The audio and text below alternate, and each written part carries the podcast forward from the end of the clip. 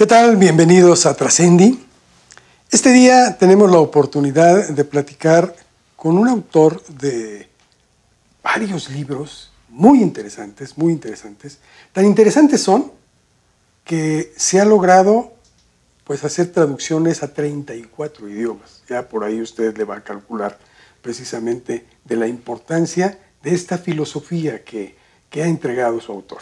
Él es Carl Honoré, a quien le doy la bienvenida. Carl, muchas gracias por aceptar esta conversación. Muchísimas gracias, encantado de estar aquí. ¿Qué se siente? 34 eh, idiomas en los que tu trabajo es leído y es aplicado, porque pues este movimiento slow del cual eres el embajador. Pues me da muchas cosas, me da mucho orgullo, es, es, fantástico, ¿no? El hecho de que mis ideas hayan llegado, tocado a tanta gente en tantos idiomas, en tantos contextos culturales, es, un, es una delicia, ¿no? Es, a eso aspiramos, ¿no? Como escritores. Yo cuando me siento a escribir, escribo para mí. Eso estoy tratando de solucionar alguna crisis existencial muy personal, pero obviamente el próximo paso es entregar el aprendizaje al mundo. Y el hecho de, de haber llegado a tantos idiomas es, wow, es, es increíble, ¿no? A veces me tengo que... porque parece, parece una fantasía. Además, la filosofía que manejas es muy de este tiempo. No podría haber sido en otro lado. Es en este momento en la que estamos inmersos y por momentos nos agobia la inmediatez, la rapidez, y, tenemos que bajar el ritmo, y eso es lo que tú propones. Claro, estamos en un momento donde el mundo está prácticamente marinado en el culto a la velocidad. ¿no? El virus de la prisa lo, terminó contagiando todo, ¿no? desde la educación, pasando por el sexo, el trabajo. Cada momento del día parece una carrera contra reloj. Y esto nos hace mal, estamos sufriendo, ¿no? porque eh, cuando quedamos atascados en fast forward, pagamos un precio muy alto en términos de salud, de productividad, de relaciones humanas, de medio ambiente, de todo. Y yo creo que estamos llegando a, un punto de inflexión en el cual la gente se está dando cuenta de que esta vida de corre caminos no tiene lógica, no tiene sentido y no tiene futuro.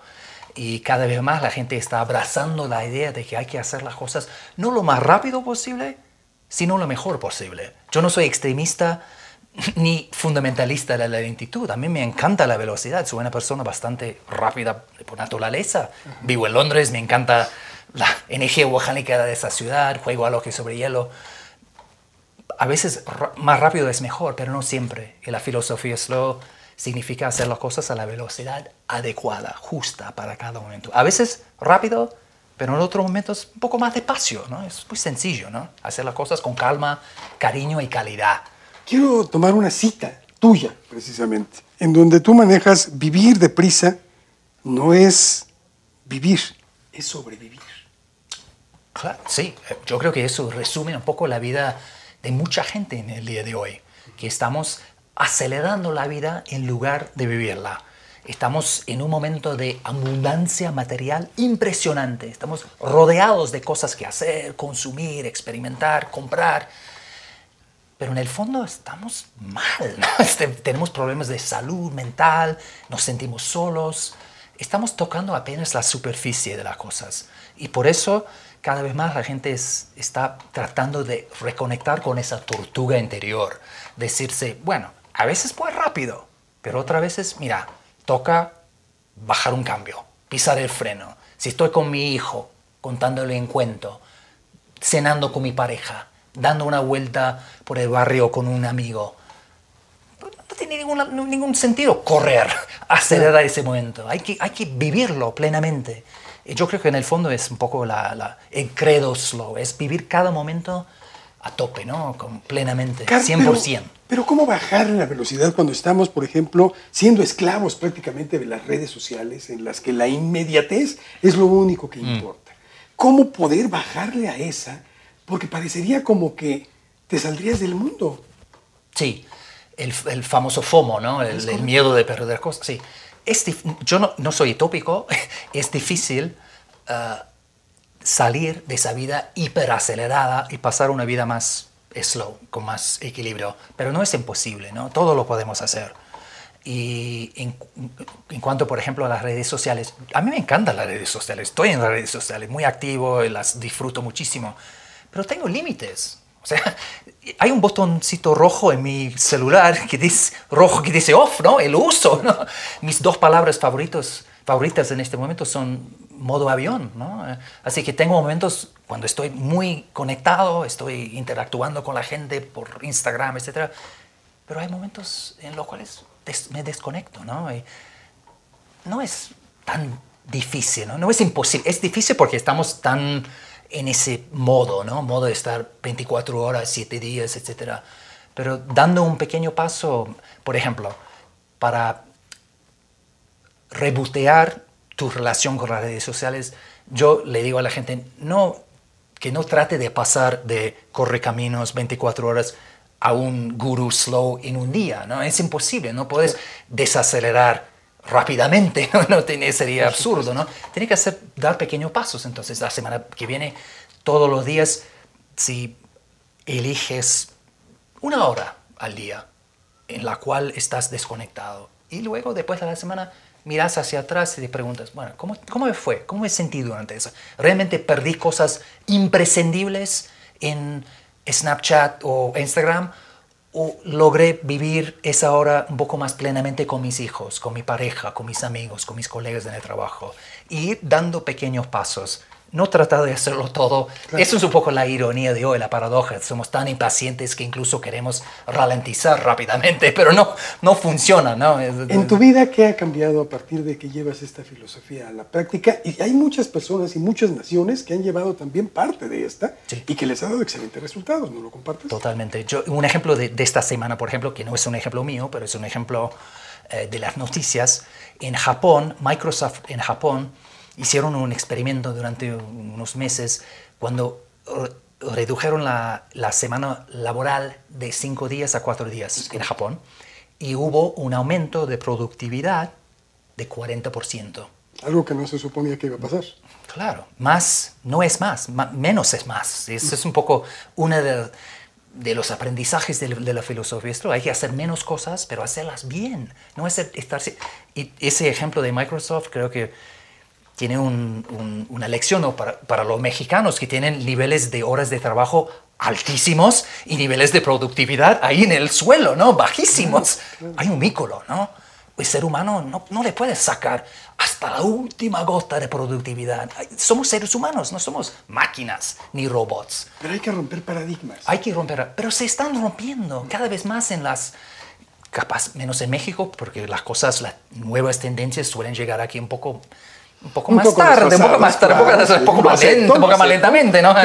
Pero en, en, el, en, Europa, donde vivo yo, en Norteamérica, las empresas más vanguardistas se están dando cuenta de que el ser humano no rinde trabajando todas las horas del día. Entonces están cambiando sus oficinas, abriendo espacios tranquilos, donde la gente puede ir a hacer yoga o descansar o echar una siesta, insistiendo que la gente deje la oficina a las 6 de la tarde, se desconecte de sus móviles. Hay muchos, muchos cambios. De hecho, hace poco la revista The Economist hizo una investigación sobre el ritmo en el trabajo de hoy, ¿no? en las empresas. Y llegó a una conclusión que es un perfecto resumen de la filosofía slow. The Economist dijo, olvídate de la aceleración frenética, eh, ser maestro, dominar el reloj del business va sobre saber cuándo elegir ser ir rápido y ir lento, ¿no? Rápido y lento, y es yin y yang, ese, ese baile, ¿no? Esa danza, ¿no? Entre, y ahí está la magia de la música, cuando sabes cuándo ir rápido y cuándo ir lento. Y eso es The Economist, no es una mensual budista o una semanal de acupuntura. Es la Biblia de la gente más exitosa, más emprendedora, más rápida del mundo, llegando a la misma conclusión, que la, lentitud tiene un rol importantísimo en el siglo XXI y que la paciencia sigue siendo una virtud. En, la educación, por ejemplo, en los países escandinavos sobre todo, el hecho de limitar el que lleven tareas a casa a los niños, les ha dado unos excelentes resultados y el aprendizaje ha superado con mucho los niveles de otros países. Claro, los escandinavos tienen, somos casi como modelos de la, educación lenta, ¿no? Slow. Tú tienes un libro que habla también de educación. Mi segundo libro se llama Bajo Presión, claro, sobre, justamente sobre este tema, pero los escandinavos no, no tienen un monopolio sobre esto. incluso en Singapur, que tenía fama de, era como la cuna de la hiperparentalidad, de la, de, la niñez hiperpresionada, etc. En los últimos 3, 4 años han cambiado totalmente el chip en Singapur, ahora han bajado la presión, los deberes, menos énfasis en los, las notas de, los exámenes, más énfasis en la reflexión, el tiempo para jugar, etc. Y Singapur, que es casi como el tope ¿no? de la educación a nivel mundial. Yo la semana pasada, no, hace tres días di una charla en Silicon Valley, ¿no? en Palo Alto, a padres que trabajan en Microsoft, Google, Facebook. Y el tema de mi charla era slow parenting, ¿no? como cómo, cómo crear a un niño con un espíritu slow en un mundo veloz. Entonces, esa gente hiper, hiper rápida, están, tienen una, un hambre, tienen una necesidad tan profunda de reconectar con esa tortuga interior. Es que te da tiempo de pensar y no nada más de actuar. Claro, vivimos en una sociedad muy aferrada a la reacción en lugar de la reflexión. Y eso yo creo que explica mucho de los problemas que estamos enfrentando en el día de hoy, que no pensamos profundamente de qué tipo de, qué sistema socioeconómico queremos, qué, qué vamos a hacer con el, cambio climático. Todas esas grandes preguntas, tú necesitas tiempo, ¿no? espacio, libertad, sin prisa para lidiar con estas preguntas, para estar con ellas un tiempo, para dejar, para estar como soñando despierto. Esa, ese, incluso los psicólogos han descubierto que cuando estamos en un estado este, relajado, sin prisa, etc., el cerebro entra en un modo de pensar mucho más creativo que se llama slow thinking, ¿no? el pensamiento lento, la reflexión, como dijo Boris Pasternak, este, en, eh, autor de Doctor Zhivago en 1917, que en, plena revolución rusa, eh, cuando todo cambiaba muy rápidamente, alguien le preguntó a Boris Pasternak, le dijo, mira Boris, en esta época de cambio tan frenético, seguramente tenemos que pensar más rápido, ¿no? Y él dijo, no, al contrario, en una época de celeridad hay que pensar más lentamente, ¿no? Y es para, no solamente para entender esos cambios, pero para poder dirigirlos y aprovecharlos. pero eso es, no, en general no es lo que está pasando ahora, porque estamos tan hiperacelerados, distraídos, sobreestimulados, que no nos cuesta, ¿no? Tener una discusión, todo pasa por un tweet de no sé cuántos caracteres y es como que... Carl, de lo que he visto de tu obra, toda va muy ligada, porque toda va enfocada a frenar, a detener un poco esta vorágine en la que estamos inmersos y que verdaderamente nos lleva a actuar más que a pensar. Tienes un, un último libro que acabas de escribir que es precisamente el elogio a la experiencia y que de hecho vienes a promocionar aquí a México.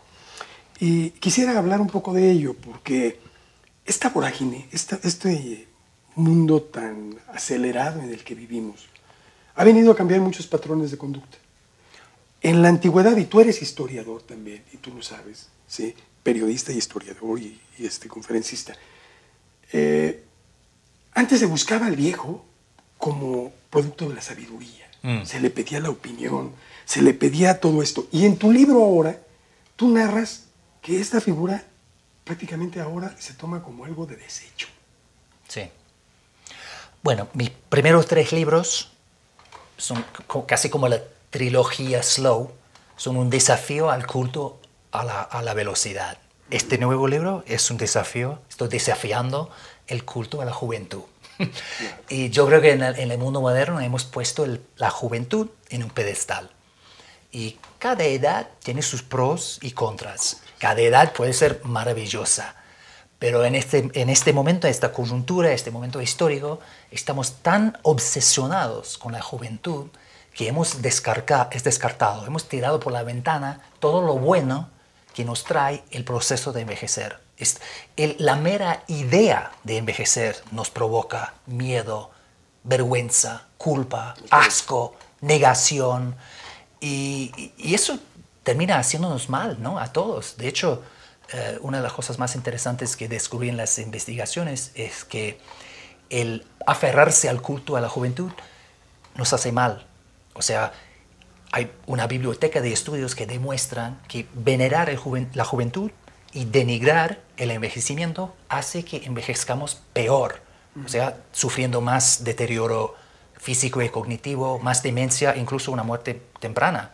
Entonces, abrazar esta idea de que joven es siempre mejor y que ser mayor es, es una maldición, es el acto por excelencia de autolesión. Y yo estoy tratando con este libro de derrumbar ese culto a la juventud y de crear una narrativa mucho más rica, más matizada y más optimista con respecto al envejecimiento. Decir que hay cosas que perdemos con el envejecer, pero hay cosas que permanecen iguales y hay algunas cosas que mejoran. Pero eso no es el mensaje que nos, con el cual la sociedad nos bombardea, ¿no? tengo que ser prudente con el tiempo, tengo que bajarme de esto. Y te quiero hacer una última pregunta. ¿Cómo explicar? El ser humano siempre ha tratado de dejar huella, de dejar un legado. ¿Cómo podemos, en este concepto de vida que estamos llevando y en esto que tú has analizado, cómo calificarías tú el concepto de trascender? Hmm, interesante la pregunta. Eh, yo creo que, sobre todo en este momento tan tecnológico, tan efímero, donde todo es digital, yo creo que las cosas que, que, van a durar, que van a perdurar, que serán, que van a animar y entusiasmar a nuestros nietos, etcétera, son cosas más lentas, ¿no? Cosas que requieren tiempo. Un, un, una poesía, una novela, un cuadro, una casa bien hecha, algo capaz más táctil, ¿no? Esas cosas así logramos la trascendencia. ¿no? Y, y, eso es algo del envejecimiento que se ve en todas las culturas, que con la edad buscamos, tenemos, sentimos esa necesidad de, de dejar huellas. Y yo creo que por eso eso eh, explica un poco el hecho de que con la edad la, gente empieza a, a priorizar, a, a, poner bajo la lupa las cosas más importantes y dejar caer las cosas más triviales. Y sí, bueno, a largo plazo es un, yo creo que la lentitud es capaz la, el trampolín hacia la trascendencia. Pues te agradezco mucho, Carlos. Hay muchas cosas que se quedan en el tintero y que me gustaría seguir platicando, pero el tiempo... Será para la próxima. Pero la próxima que vengas a presentar otro libro, porque esa es tu obligación, tienes me apunto. que seguir escribiendo. Queremos estar aquí contigo. Muchísimas gracias. Gracias, Carlos. Es un placer. Gracias. Igualmente. Gracias. Esto fue Trascendente.